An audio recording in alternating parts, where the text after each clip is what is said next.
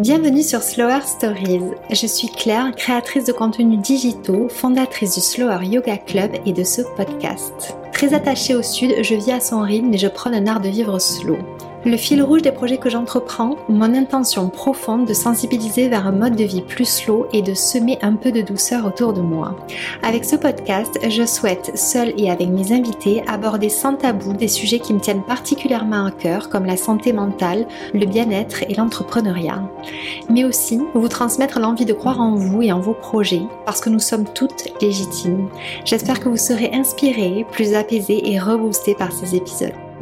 J'espère que vous allez bien et que votre semaine commence bien. Je suis ravie de vous retrouver aujourd'hui pour vous partager ma conversation avec Arshsena, praticienne en Ayurveda. Avant de s'épanouir pleinement dans son métier, Arshsena était ingénieure. Elle m'explique son parcours et son cheminement, un cheminement qui ne s'est pas fait à toute vitesse. Elle a pris le temps dont elle avait besoin. Ce qui est certain, c'est que l'un de ses voyages en particulier va semer la graine d'une grande transformation. Arshsena raconte sa rencontre avec l'Ayurveda et nous en dit plus sur cette médecine holistique, la plus ancienne au monde et croyez-moi, c'est une médecine aussi passionnante qu'évidente. J'ai particulièrement aimé sa réponse lorsque je lui ai demandé ce qui a changé en elle depuis qu'elle a lancé son activité, mais aussi ses conseils pour entreprendre. Je suis très heureuse de vous proposer cette conversation, j'espère que vous la trouverez aussi enrichissante et inspirante que moi. Bonne écoute Bonjour Archsena, je suis ravie de te recevoir euh, dans cette émission de podcast. Comment vas-tu? Bonjour Claire, bah écoute ça va, très bien. Merci de me recevoir. Avec plaisir. J'ai parlé à, quelques fois à ma communauté de l'Ayurveda et c'est quelque chose que, qui a attisé les curiosités. Donc je suis contente de pouvoir faire ça avec toi parce que j'ai vu de par tes partages que c'est quelque chose qui te passionne beaucoup et je pense que tu sauras euh, bien le transmettre. Merci euh, pour cet accueil. Avec plaisir. Est-ce que tu peux me raconter un petit peu ton parcours, ce qui fait que tu en es là aujourd'hui? Oui, alors aujourd'hui je suis effectivement installée comme praticienne en Ayurveda euh, à Montreuil, côté de Paris. Et ça a été un parcours euh, pas classique. j'ai pas du tout fait ça dans le passé. Euh, donc moi je suis d'origine sri-lankaise. Enfin, je suis née en France et c'est vrai que en tant que fille d'immigrés, il y avait cette pression de faut faire des études longues, faut pas tomber dans des métiers compliqués, euh, difficiles, etc. Donc j'avais vraiment cette pression qu'il fallait que je fasse des longues études. Donc j'ai fait des études d'ingénieur en informatique. Ouais, j'ai travaillé pendant plus de dix ans dans ce domaine-là au bout de quelques années, je me suis dit que j'étais pas à ma place en fait. Il y avait un truc qui était pas clair, je me sentais pas alignée dans ce que je faisais. Et voilà, j'ai bifurqué, comme on dit aujourd'hui. Euh, et ça m'a fait un bien fou en fait de me reconnecter à ce métier qui est finalement est très lié à ma culture aussi, puisque ma grand-mère elle était guérisseuse au Sri Lanka. Ah, ouais, ah c'est dingue. Pas beaucoup connue, ouais c'est fou et euh, je crois qu'il y a un truc qui s'est transmis. En tout cas, j'y crois beaucoup. Je pense, oui. Et ça me fait du bien. Moi, je le sens au quotidien que ça me reconnecte de plus en plus à mes racines, à ma culture. Et, je trouve ça beau de pouvoir l'exercer en France. Euh, comme ça, quoi. Bien sûr. Et c'est quelque chose justement qui, euh, parce que tu t'es lancée il y a combien de temps exactement? Euh, Je me suis lancée tout doucement pendant les années confinement, donc ça devait être 2020, et complètement à temps plein en 2021. Donc c'est assez récent. Ok. Et les transitions se sont bien passées? Ça n'a pas été trop difficile justement euh, pour toi Tu disais de bifurquer? Ouais, bah j'ai eu de la chance parce que ça s'est fait un peu en même temps que ma maternité. Donc j'ai eu mon fils en 2019 et je crois que ça a été un accélérateur pour moi. Euh, j'avais pas envie de retourner travailler après euh, dans ce milieu-là, dans le milieu des grandes entreprises, euh, devant un écran toute la journée. Enfin, je, je comprenais pas ce rythme un peu infernal de voir ses enfants que le soir. Je trouvais que c'était pas correct pour moi, en fait, ça me correspondait pas. Et du coup, euh, j'ai profité un peu du congé mat, j'ai fait un long congé, et ensuite j'ai demandé une rupture conventionnelle, ça a mis un peu de temps, et Dieu soit loué, je l'ai eu. C'est ce qui t'a permis euh, voilà, de t'aider à partir. Ouais, j'ai pu avoir un, un, départ assez facilité, et c'est vraiment bien ce système du coup en France où on peut démarrer assez sereinement quoi. Ouais, c'est précieux, mm. c'est une grande aide. Hein. Ouais, mm. ouais, ouais. C'est fou comme la maternité c'est euh, bien souvent une période où, où, tu remets plein de choses en question et des périodes de transition euh, comme ça. Mm. Ouais, on se transforme, je crois qu'il y a quelque chose de de magique un peu où on va toucher très profondément à qui on a envie d'être, qui on a envie de devenir et qu'est-ce qu'on a envie de transmettre. Et il y a, y a eh tous ces questionnements-là, toutes ces choses qui se sont bousculées. Et ouais, ça fait du bien un peu d'avoir la, l'occasion de prendre ce temps-là, en tout cas quand on, quand on a la chance de l'avoir. Et eh oui, et quand on, on, se reconnecte à son soi profond et à ce pourquoi on était destiné, il y a une sorte de eureka, euh, c'est une révélation, et puis là tu, tu sens que c'est parti, quoi, que tu es sur la bonne route. Ouais, c'est clair, c'est comme tu dis, c'est vraiment, on le sent très profondément, on se sent complètement en lien avec euh, tout ce qui nous entoure, il y a une sorte de joie euh, assez inexplicable euh, qui se manifeste et, je crois que c'est ça finalement qu'on recherche dans la vie, c'est d'atteindre ce, ce bien-être euh, global. Et... et... oui, tu as bien fait de prendre le risque. Merci. Et je crois que d'ailleurs, euh, tu n'es pas que praticienne à l'Ayurveda. Est-ce que tu peux me dire pourquoi tu as enrichi ton activité et qu'est-ce que, voilà, en quoi c'était important pour toi? Oui, moi je suis un petit peu euh, touche à tout. J'aime pas rester euh, toute une journée à faire la même chose. Et en même temps que l'Ayurveda, je pense même un peu avant, il y a cette passion pour la cuisine euh, qui s'est révélée.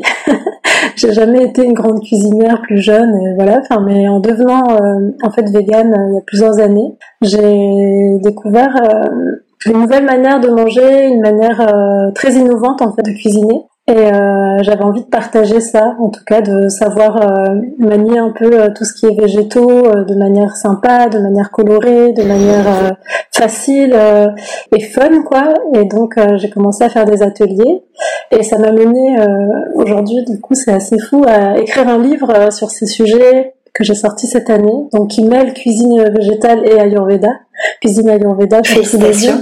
Ayurveda, cuisine pour tous les jours. Et donc voilà, j'anime des ateliers et dans le cadre euh, de mes retraites, puisque j'ai aussi fait de très belles rencontres pendant mes formations en Ayurveda, dont euh, ma rencontre avec Émilie Chatla, qui est euh, professeure de yoga, qui vit dans les Pyrénées et avec qui on organise deux fois par an des retraites. C'est génial, j'avais vu ça et ça doit être hyper enrichissant comme expérience. Ouais, c'est super parce qu'on combine vraiment ces deux savoirs et comme elle a fait la même formation de moi en Ayurveda, on a les mêmes langages, on a les mêmes codes, les mêmes références, il y a vraiment un truc très complet dans ce qu'on propose. Ça fait sens. Mmh, exactement, on rencontre vraiment les deux mondes euh, puisque c'est complètement lié quoi. Et très souvent les formations de yoga n'incluent pas ou peu la dimension Ayurveda. Et elle, elle a vraiment été chercher ça en plus. Elle s'est formée euh, complètement à ça. Elle est aussi thérapeute euh, dans les Pyrénées. Et là, cette année, on a lancé du coup une plateforme en ligne pour exporter un petit peu ce qu'on fait pendant les retraites de manière plus accessible et plus globale.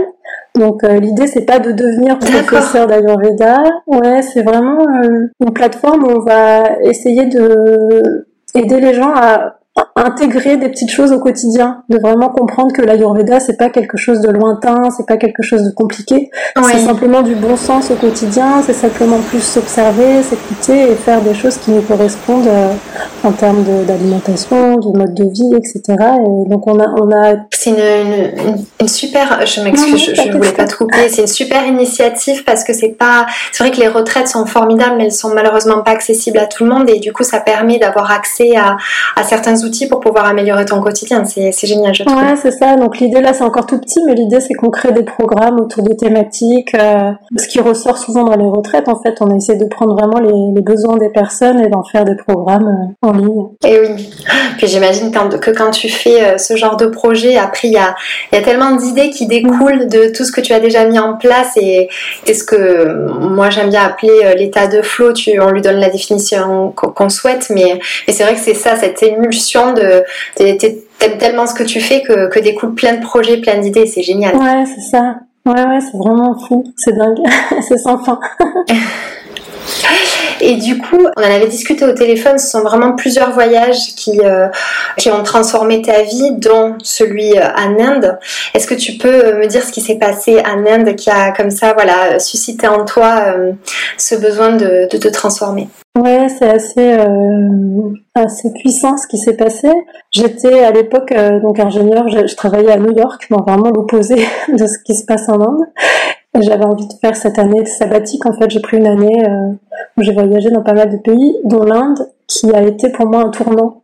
Parce que euh, je pense que le fait euh, de me reconnecter à une forme de spiritualité, tout simplement, sans mettre de nom de religion, de quoi que ce soit, simplement de pouvoir méditer longuement, de pouvoir être dans des, endroits dits riches spirituellement, ça m'a ça m'a ouvert quelque chose d'indescriptible en fait. Et euh, et, et c'est vrai que j'essayais de méditer beaucoup avant dans mon quotidien, euh, que ce soit à New York, à Paris.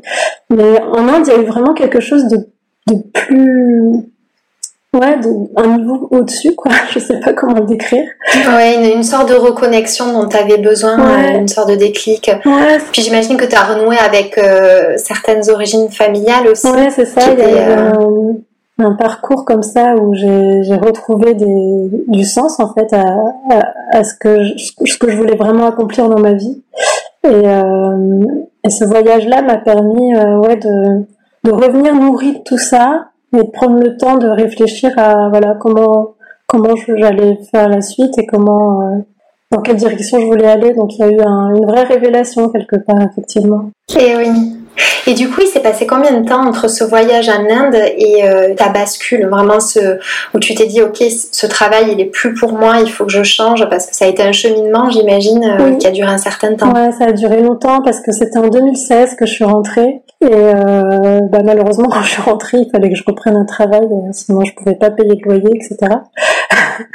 et donc euh, le temps de reprendre le travail, de, de me lancer, donc j'y suis allée vraiment très très lentement finalement. J'ai pris le temps aussi de d'éliminer d'autres options. Comme j'étais très passionnée par la cuisine, je me disais est-ce que euh, j'ouvre un, café, est-ce que je fais des, est-ce que je fais traiteur, est-ce que donc j'ai un peu exploré tout ça.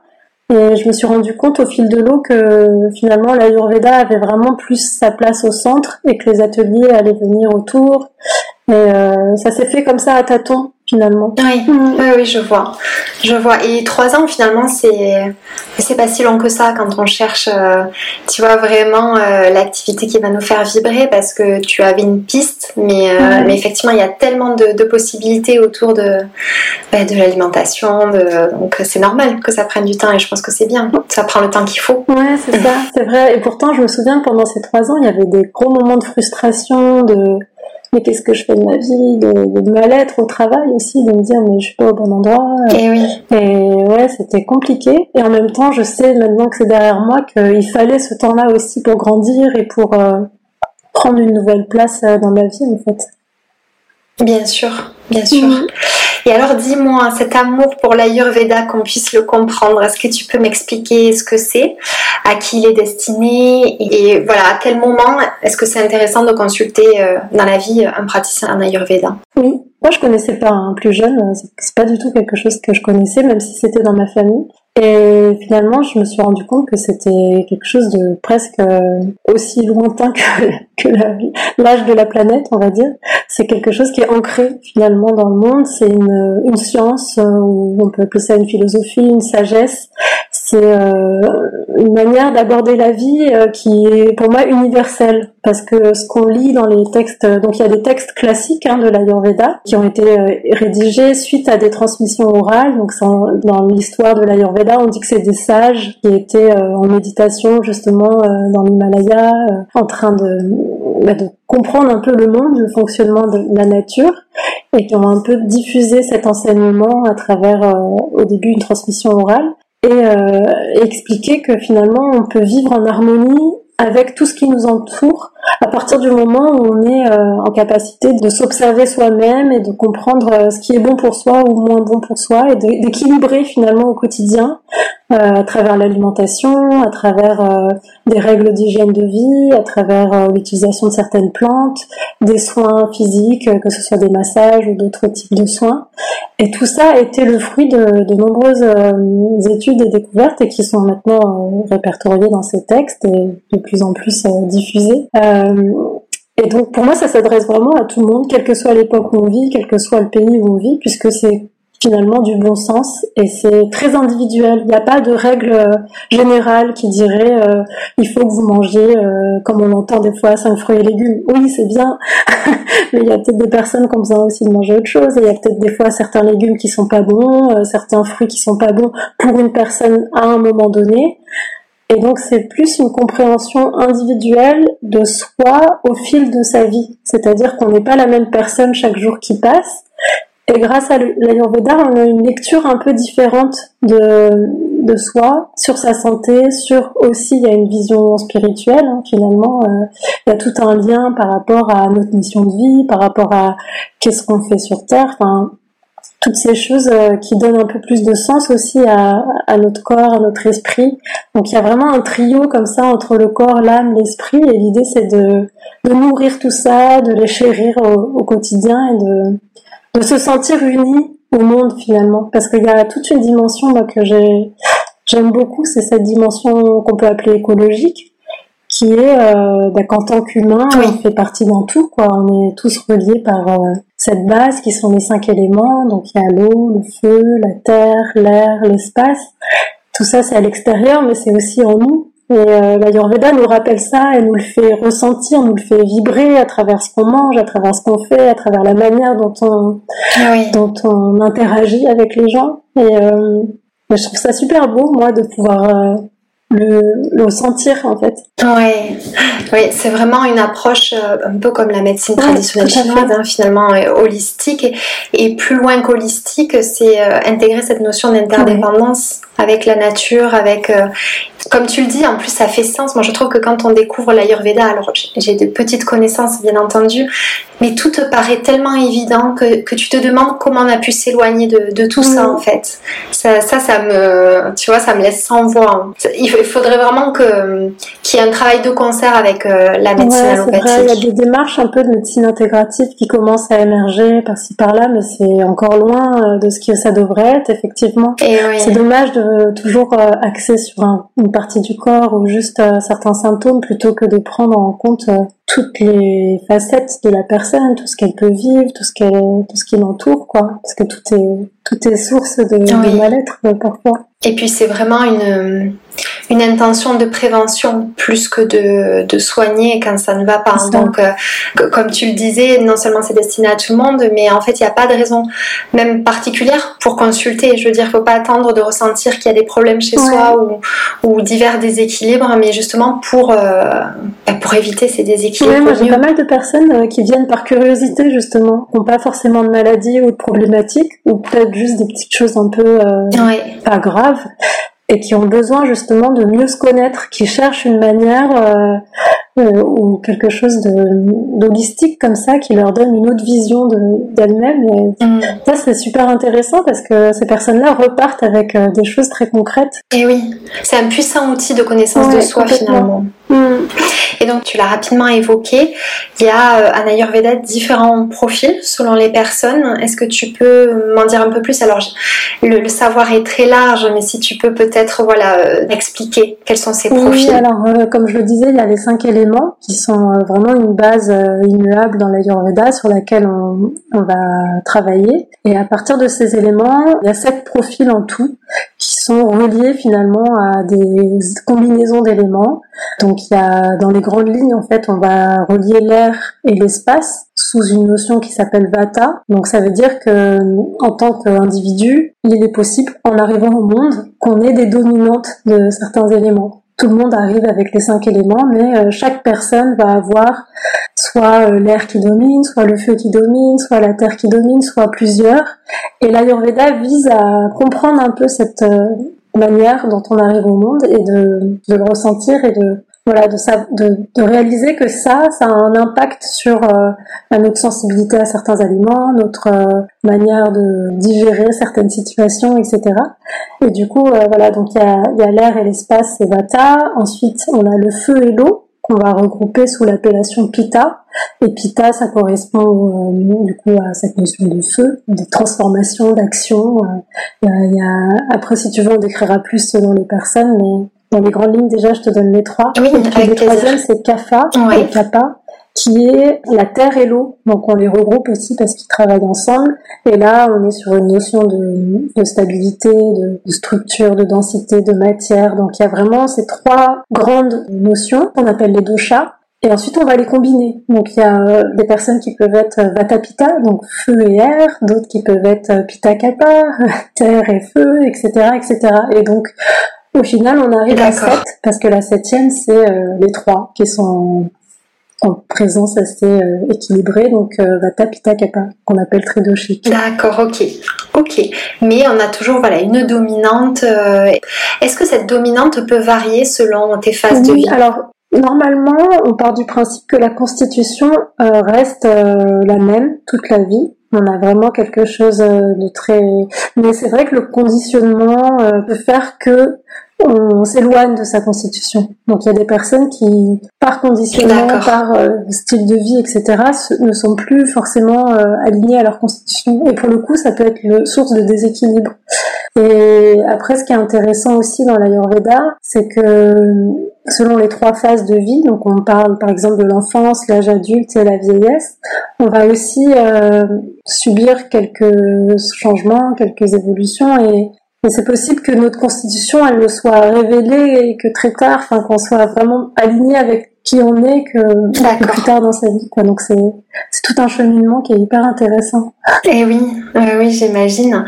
Écoute, avec grand plaisir, je vais prendre ta proposition de peut-être dresser rapidement euh, le profil de chaque dosha. Oui. Alors, euh, si on prend les personnes Vata, après, il faut savoir que c'est toujours bien de faire une consultation pour être clair et pas prendre ce que je dis pour une règle absolue parce que c'est vraiment très variable selon les personnes, comme je disais, selon la manière dont on vit, etc. Mais dans les grandes lignes, il y a des caractéristiques qui partent des principes euh, de chaque élément.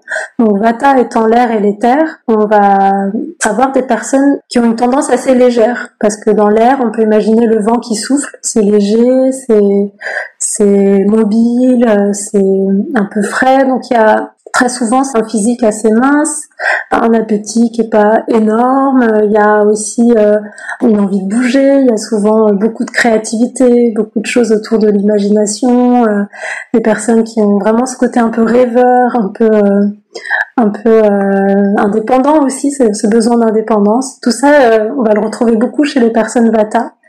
Et ouais, le truc le plus marquant, ça va être vraiment quelque chose, une personne assez élancée quand même dans le, dans le physique.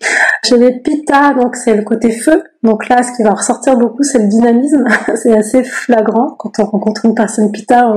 Enfin, c'est assez euh, visible, quoi. Il y a une volonté, euh, il y a beaucoup de motivation, de l'engagement, euh, un, besoin aussi parfois de d'être le leader dans un groupe, de donner des idées, de mener, d'être vraiment dans, cette démarche-là, de de motiver les troupes, etc. Et dans le physique, on va être plutôt sur quelque chose assez moyen donc on n'est ni très élancé, très fin, ni euh, trop large. Il y a vraiment quelque chose euh, entre deux, quoi et on va pas beaucoup prendre de poids. ou quand on en prend on en perd facilement. Enfin il y a vraiment quelque chose d'assez équilibré aussi dans la digestion. Il y a un bon appétit. C'est des personnes qui euh, qui ont un très bon appétit qui ont ces goûts euh, de la vie aussi. Beaucoup d'enthousiasme. Enfin l'enthousiasme il est assez présent chez tout le monde mais c'est vrai que chez Pita il y a ce côté euh, ben, on peut imaginer un feu qui brûle quoi. Il y a vraiment ce côté très très festif aussi. Convivial et, et Kappa moi j'aime bien prendre l'image pour Kappa de l'arbre qui est très serein, très posé, euh, très ancré. Donc il y a cette notion d'ancrage, de solidité, de stabilité, euh, et aussi un peu la présence. Donc la charpente est plus large. Euh, il y a quelque chose autour de. Et oui, du coup, c'est fou. c'est intéressant parce que on le voit souvent chez les gens. Bah on, peut, on peut facilement noter ces petites choses-là. Et pareil, dans le mental, on va avoir des personnes qui sont un peu plus tranquilles, qui vont pas être trop stressés, enfin qui, qui, prennent le temps de faire les choses, qui sont un peu plus posées, euh, qui ont une manière de parler qui est assez douce, euh, qui ont le côté très aussi euh, chaleureux, mais dans le sens euh, vraiment, on a presque envie de leur faire des câlins. Enfin, il y a un côté très maternel chez les capas, il y a un de bienveillance. Et donc c'est presque des personnes même fédératrices en fait. Ouais ouais, c'est vraiment. ok. Ouais. Et en même temps chez Kappa, il y a aussi ce besoin d'être un peu seul, de vouloir pas trop avoir de bruit autour de soi. Euh, c'est pas des personnes qui vont être forcément à l'aise dans des gros groupes, etc.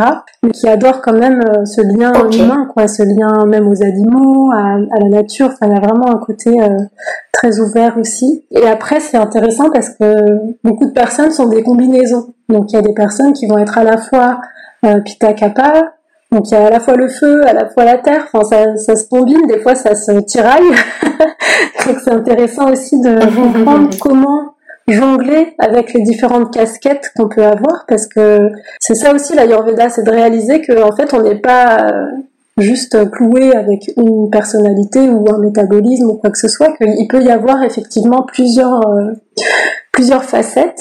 Et, euh, et réussir à, à, vivre avec tout ça, mais sereinement et entièrement. En fait, euh, très souvent, moi, dans mes consultations, j'ai la, j'ai la sensation que, en tout cas, j'observe et on en discute et ça s'avère vrai, que des personnes euh, mettent de côté une partie d'elles-mêmes ou oublient qu'elles ont ça en elles. Mais j'allais te le dire, en fait, euh, c'est vrai que quand on a, parce que moi j'ai fait mon profil, tu sais, comme beaucoup de personnes peuvent le faire en, autonomie, et, et, tu lis, tu dis, oh là là, mais oui, mais c'est ça, c'est incroyable, et là t'as une révélation, et, et, en même temps, comme tu le dis, on, on va peut-être regarder euh, toutes ces dominantes-là sans forcément regarder euh, ben, cette autre facette de nous dont on n'a pas forcément conscience ou qui dans le quotidien est plus discret.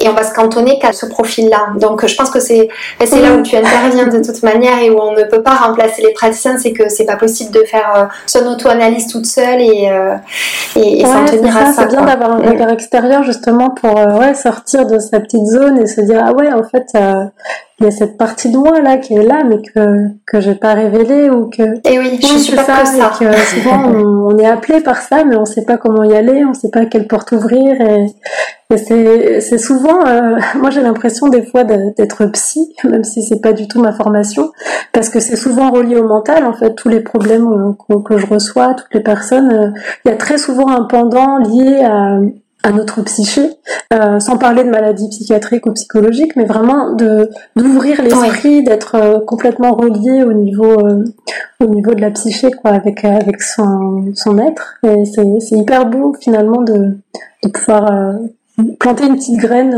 par rapport à ça. Et oui, oui, j'imagine. C'est vraiment vraiment passionnant, je trouve. Tu as tu étais salarié, toi, avant de te lancer euh, dans ton activité. Comment ça s'est passé pour toi, l'entrepreneuriat? Est-ce que tu as senti que c'est quelque chose que tu as toujours eu en toi? Parce que, en dépit du fait que ta passion soit ton métier aujourd'hui, cette fibre entrepreneuriale, est-ce que tu l'avais ou est-ce que tu as dû l'apprendre? Alors, je pense pas que je l'avais de nature. Je pense que c'est quelque chose euh, qui m'a toujours plu de créer, d'entreprendre, dans le sens euh, vraiment matériel presque. Euh, matériel dans le sens euh, créer des objets, créer des choses. Euh, mais entreprendre, créer mon entreprise, etc., ça m'a jamais vraiment traversé l'esprit avant parce que j'étais un peu moulée dans ce truc-là de, de bon élève et de bonne salariée. Et c'est arrivé avec cette passion en fait où je me suis dit mais je veux vivre pleinement et faire ce que je veux. Ouais. Et du coup, tu t'es adapté à, parce que c'est quand même une, une grande aventure, je trouve, de connaissance de soi aussi. C'est, euh, on dit souvent que c'est un marathon parce qu'il y a des moments qui sont quand même intenses mhm. psychologiquement. Euh, toi, est-ce qu'il y a, euh, voilà, il y a dû avoir un apprentissage, un accompagnement? Est-ce que tu t'es fait coacher? Voilà, est-ce qu'il y a eu des réajustements? Comment ça s'est passé pour toi Ça m'a bien aidé d'y aller pas à pas. Parce que justement, pendant ces années, euh, avant que je démarre complètement, j'ai été euh, accompagnée, effectivement, j'ai fait des programmes, euh, un programme qui s'appelle Les Premières, qui est un programme d'incubation euh, de l'entrepreneuriat féminin. Ah oui. c'était six mois. oui, je vois. Qui c'est qui a organisé ça déjà c'était une jeune femme. Ah, en fait, c'est une. je pense que c'est une association qui est à l'échelle de la France il y a en fonction des départements différentes euh, différentes euh, plateformes, différents lieux. Et donc moi, il y avait euh, une, promo qui était la promo du coup Seine-Saint-Denis, puisque j'habite en Seine-Saint-Denis. Et c'était super parce qu'en six mois, on nous donne euh, beaucoup d'outils justement par rapport à ce que tu dis de bah, qu'est-ce que c'est qu'entreprendre, qu'est-ce que c'est de créer une boîte, qu'est-ce que c'est que d'attirer des clients, qu'est-ce que c'est euh, que de gagner sa vie avec ça, enfin vraiment des choses très concrètes et pratico-pratiques, euh, comment faire un business plan, enfin toutes ces choses que moi je connaissais pas et qui sont ultra importantes. Donc ça, ça m'a vraiment aidé. Et après, euh, grâce à ça, justement, on fait des rencontres d'autres femmes entrepreneurs, d'autres personnes aussi euh, dans l'entrepreneuriat. Et ça, c'est, enfin, il n'y a rien de mieux que d'échanger parce qu'on vit toutes les mêmes problématiques. On est vraiment dans le même bateau, quoi, et pouvoir euh, se rassurer un peu, s'enlever un poids, de se dire en fait, ouais, il n'y a pas que moi qui suis en train de me, prendre la tête avec ça. C'est ça. Ça fait vraiment du bien. Et donc, ça, je, ouais, je l'avais gardé un bon moment et encore aujourd'hui, j'ai des amis, euh, bah, du coup, à travers ma pratique, euh, qui sont qui sont aussi seuls dans leur entreprise. Et, et oui, tu peux vite te, te, sentir isolé quand euh, tu es mm. indépendant parce que si tu travailles, voilà, tu exerces une activité où tu travailles seul, quand tu es face justement à, ces périodes qui sont un peu down, au moins tu peux être compris quand tu échanges avec d'autres personnes. Donc c'est quelque chose que tu conseillerais si on en a la possibilité de faire euh, ah voilà, ce type d'accompagnement et en tout cas de, de faire des rencontres pour après ne pas être seul dans la nature. Je pense que c'est un très bon investissement pour soi et pour son entreprise de à la fois soit rejoindre des groupes comme ça, soit de créer son propre écosystème, mais de pas rester seul parce que sinon ben on démoralise, on, ouais, on se démoralise très vite, quoi. C'est, dur. Des fois, il y a vraiment des périodes où on comprend pas pourquoi il y a personne, pourquoi il y a tant de difficultés. Puis tout le contexte économique, des fois, ne joue pas en notre faveur. Enfin, il y a vraiment plein de choses qu'on maîtrise pas forcément et sur lesquelles on n'est pas maître. Et ouais, parce que des fois, quand on est seul dans ces périodes, on peut se dire, mais qu'est-ce que, qu'est-ce que je fais pas correctement, en fait? Et effectivement, ce sont parfois des paramètres que tu maîtrises pas et qui sont dépendants de toi. Et du coup, de pouvoir prendre ces temps-là aussi euh, pour euh, transformer quelque chose ou juste simplement se reposer un peu et se dire bon bah ça repartira le mois prochain. Enfin, d'arriver à jauger un peu ça, je trouve que tout seul c'est difficile. Et donc euh, d'avoir des personnes euh, bah, qui nous accompagnent ou qui nous qui nous entourent pour ça, c'est c'est ouais c'est important. C'est indispensable même je dirais. Ouais. Et je suis entièrement d'accord avec toi. Écoute merci beaucoup. Est-ce que tu as un tips que ce soit côté organisation euh, bien-être qui t'aide particulièrement dans ton quotidien? Ouais, je crois que moi, le truc qui me fait le plus de bien, c'est de couper complètement, de vraiment m'accorder des moments euh, rien que pour moi. C'est un peu ce que je transmets dans mon métier, mais je le faisais pas moi-même des fois. J'étais tellement prise. Et puis quand on est entrepreneur, euh, bah, je pense que tu vis ça aussi. On a envie de tout bien faire, on a envie d'être à la fois sur les réseaux sociaux, mais aussi sur son site, mais aussi dans son lieu, mais aussi à rencontrer des gens. Donc très vite, ça prend une ampleur. Euh, ouais, c'est épuisant. Et on se rend compte que la semaine est passée et qu'en fait on n'a pas pris euh, un vrai temps pour soi. Et donc euh, maintenant je fais vraiment ça. Je me mets dans mon calendrier euh, des moments de off avant que les rendez-vous se remplissent et ça ça me permet bah, simplement de buller, de lire un livre, d'aller prendre un café avec une copine. Enfin vraiment de privilégier des temps comme ça de de ça, ça semble être des temps de rien et de on gagne pas d'argent, mais c'est tellement important parce que sinon on n'est pas aligné, on n'est pas bien quand on est face aux personnes. Bien sûr. Tu es obligé de te de regagner en énergie, de te préserver, sinon tu tu tiens pas sur la durée, c'est pas possible. C'est vrai que c'est un conseil que je donne souvent de carrément euh, bah, donner se donner rendez-vous euh, avec soi-même dans son calendrier parce que tu sais c'est comme si tu avais euh, tu mm. t'étais engagé en, comme notre rendez-vous et tu te dis ah non mais je l'avais dit donc il faut que je le fasse. Ouais, ne pas le faire sauter parce que ça, ça c'est aussi le risque de dire ah finalement oui. je peux bosser sur ça. Bon plus tard mais non. Ouais, vraiment s'y tenir et de se dire ok là c'est vraiment pour moi j'en ai besoin et, et, ça fait toujours du bien au final. Ouais. Qu'est-ce qui t'anime le plus depuis que tu t'es lancée?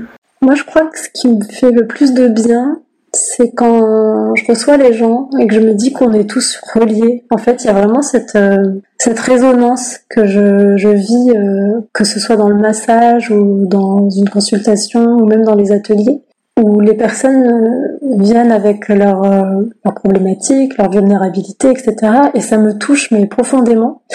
Et je me dis mais waouh, mais en fait, l'humanité, on vit tous et toutes les mêmes choses à différentes échelles, de différentes manières, et on n'a qu'une envie, c'est d'aller mieux. Et, euh, et je trouve ça beau en fait de se dire que ouais, ça nous réunit et c'est comme ça aussi qu'on crée un, un monde euh, meilleur quoi parce que c'est vrai que c'est pas toujours folichon et, ouais. euh... j'allais le dire le monde se porterait mieux si on avait cette vision et je trouve ça très émouvant ouais j'adore mm. ça dans mon métier enfin je me dis qu'avant, quand j'étais salariée, bah, c'est sûr qu'à la pause café, on discute entre collègues, etc. Mais là, il y a une profondeur dans l'échange, il y a un truc, euh, ne serait-ce que dans le massage, qui est de l'ordre de l'âme, pour moi, ou une rencontre d'âme, quoi. On a vraiment euh, quelque chose de très puissant qui se crée. Pardon, ça m'émeut, qui se crée. Et, euh, et ouais, c'est, c'est magique. Donc, le fait de, découvrir ça parce que je savais pas que j'allais vivre tout ça en devenant praticienne c'est euh, c'est.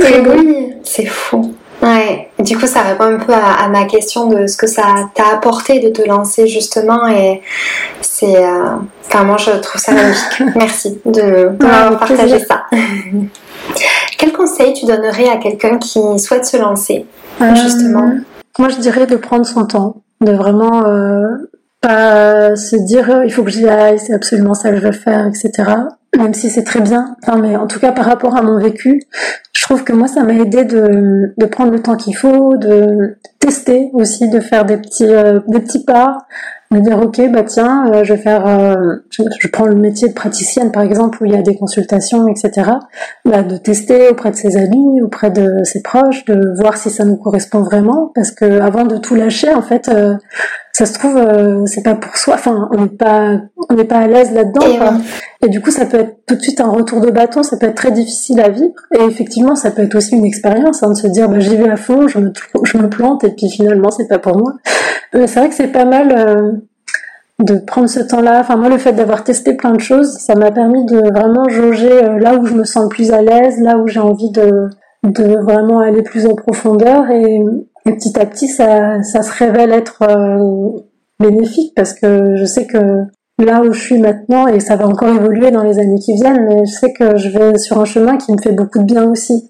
Donc c'est aussi ça, c'est de pas s'oublier et, de se mettre aussi au centre de ce qu'on fait, quoi. Parce que si on change euh, pour devenir entrepreneur, c'est aussi pour euh, pour se sentir bien soi avant tout. Donc euh, c'est pas pour retomber dans les dans les problématiques précédentes de enfin de travail acharné ou de de ouais, de perte d'énergie parce que c'est ça arrive vite aussi ça le fait de, de faire un burn-out de l'entrepreneur ça peut être assez cool. Oui, totalement parce que tu as cette tu peux rapidement moi c'est ce que j'ai j'ai expérimenté malheureusement l'année dernière mais tu peux rapidement te mettre énormément énormément de pression et te dire mais attends c'est à quel moment je suis euh, mon plus dur patron? j'ai pas fait ça pour euh, pour me rendre euh, malade de stress après parfois elles sont utiles ces périodes pour justement faire un petit reset et te dire ok bon ben ça ça ne va plus.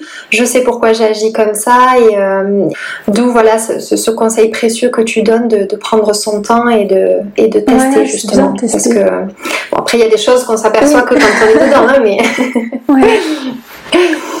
Mais c'est très sage. En tout cas, c'est un conseil qui te correspond. Merci. J'imagine.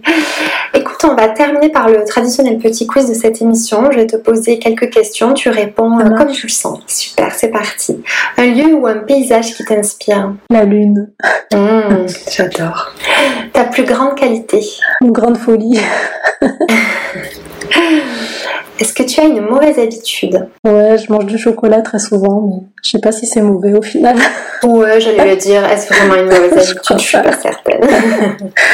Qu'est-ce que tu aimerais dire à la Arsena enfant? Euh, C'est une bonne question. Je dirais euh, de pas avoir peur de qui elle est, parce que je crois que pendant longtemps j'ai j'ai pas osé être moi-même pour plusieurs raisons et euh, ouais, de pas de pas se mettre de barrière, de vraiment euh, faire les choses qui lui passent par la tête. Hmm. Et comment on ose être soi-même justement? Hmm. Bonne question. on suit euh, ses petits instincts, on, met les pieds dans le plat. ok, je te remercie. Est-ce que tu as un rituel bien-être? Ben, c'est compliqué parce que je trouve qu'au quotidien, c'est pour moi, en tout cas maintenant en tant que maman, avec euh, mon activité et tout, j'ai finalement un peu de mal à, tenir des rituels.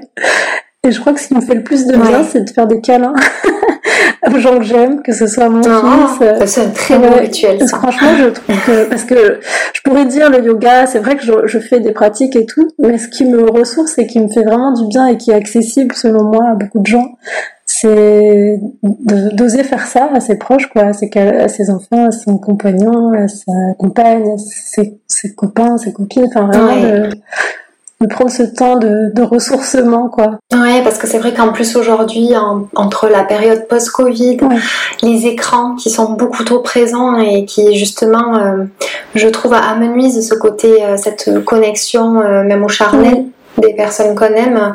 Donc euh, c'est précieux de, le remettre au centre. Ouais, complètement. Et ça fait du bien. ouais. Est-ce que tu as un aliment indispensable? Moi, c'est les fruits. tous les fruits. En ce moment, c'est les fraises, les framboises, les myrtilles. Euh. Ouais, je pourrais pas m'en passer.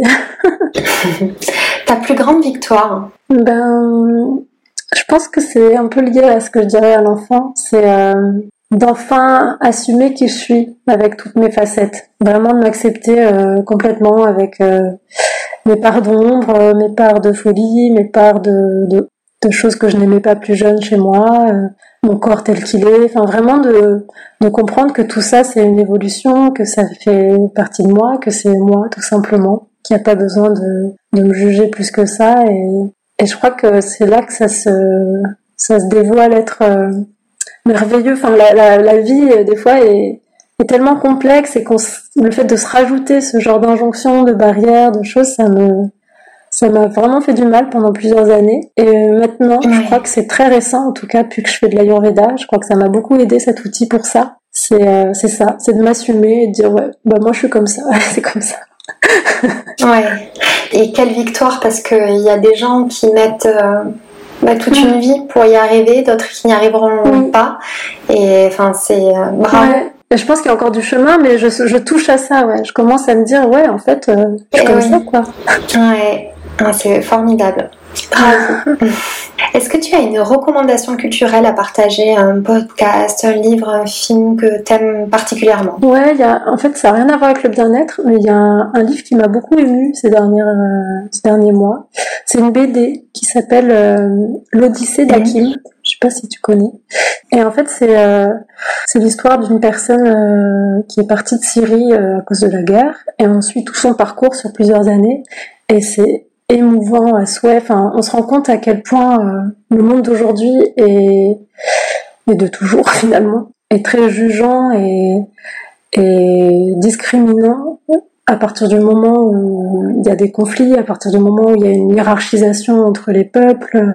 Donc ça ramène à toutes ces histoires de racisme, de colonisation, de patriarcat. Enfin, il y a plein de choses dans ce livre qui, qui me concerne parce que j'ai une casquette un peu militante. J'avoue que je suis un peu aussi euh, engagée sur ces questions-là. Et ce livre, je trouve qu'il il donne euh, à la fois avec beaucoup de douceur, mais à la fois avec beaucoup de d'authenticité, une, euh, une vision de de la de la vie telle qu'on devrait la vivre, parce qu'on se rend compte que bon cette personne elle vient de Syrie, elle a vécu ça, mais demain si on se retrouve en France euh, confronté à ce, ce une guerre ou quoi que ce soit, on pourrait nous-mêmes se retrouver réfugiés dans un autre pays et vivre aussi ce, ces discriminations et ces choses-là, et on se rend pas compte de, des privilèges qu'on a. Et moi-même étant fille d'immigrés, enfin je suis tiraillée par tout ça, ça me questionne énormément. Et euh, ouais, c'est une BD sur trois tomes. J'ai adoré. Je, je, ne pourrais que la, la recommander.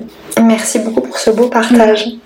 Est-ce que tu as un mantra qui t'accompagne au quotidien? Ouais, j'ai un petit mot que j'aime bien, qui est, qui est, un peu relié aussi à l'Ayurveda, je pense, mais je me dis toujours que on est tous des poussières d'étoiles. qui veut dire que on n'est rien, mais en même temps on a une capacité euh, à redevenir des étoiles, à illuminer, à apporter de la lumière, et qu'on est tous reliés aussi. Et qu'on fait partie d'un tout. Ouais. c'est très beau. Merci beaucoup. Et je terminerai avec une dernière question. Qui est-ce que tu aimerais que j'invite après toi? Euh, moi, il y a une personne que j'aime beaucoup sur les réseaux, mais je, ça fait longtemps que je ne vais pas parler.